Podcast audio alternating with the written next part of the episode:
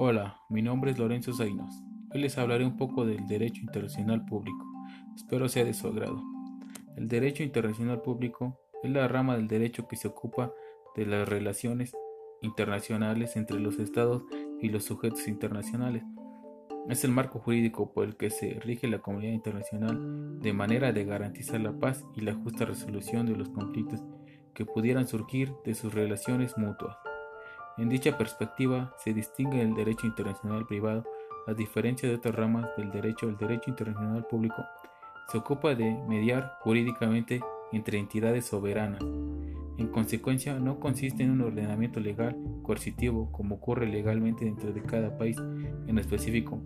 Por el contrario, es principalmente coordinativo, es decir, que procura conducir el conflicto a través de canales regulares, pacíficos y justos.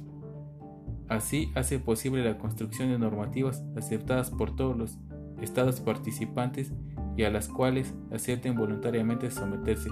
Dichas normas podrían incluso tener rango supraconstitucional como es el caso de los derechos humanos fundamentales.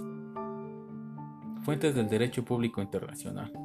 El derecho público internacional tiene como fuentes los diversos y variados tratados suscritos por los estados de manera bilateral o multilateral, tales como pactos, convenios, memorando, declaraciones conjuntas, así como la llamada costumbre internacional reconocida en la práctica por los estados y por los principios generales del derecho.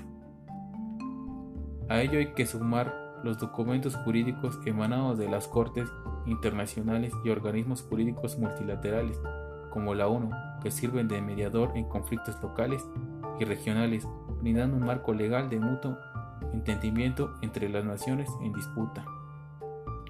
Sujetos del derecho internacional público. Derecho internacional público, público sujetos ONU. Organismos como la ONU son sujetos del derecho internacional público.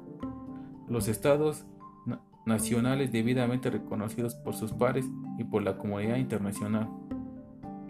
Las organizaciones internacionales de mediación y acuerdo internacional como la Organización de las Naciones Unidas, la Organización Internacional del Trabajo, la persona física como sujeto pasivo del derecho internacional, pues recibe de este obligaciones y derechos.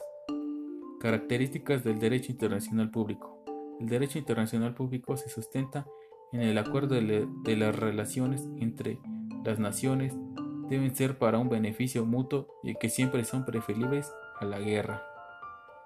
Dichas relaciones de cooperación, rivalidad o intercambio deben por ende regirse por tratados voluntarios a los que todos los países que los suscriban deberán someterse, considerando que dicho ordenamiento es independiente de quienes ejerzan sus gobiernos.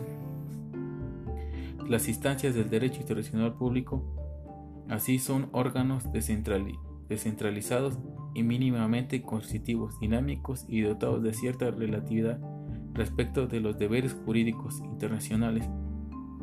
Esto es que podrán ser siempre negociados y sujetos de labor política. Los principios del derecho internacional público Los principios del derecho internacional público sostienen ante todo el derecho a la soberanía de las naciones. Esto significa que al acordar con otros países o suscribir tratados internacionales, no, están sacrificando su autonomía y autodeterminaciones jurídicas, sino acordando un espacio de mediación internacional que permita alcanzar mutuos acuerdos. Esto es un poco de lo comprendido en la primera clase de Derecho Internacional Público. Muchas gracias por su atención.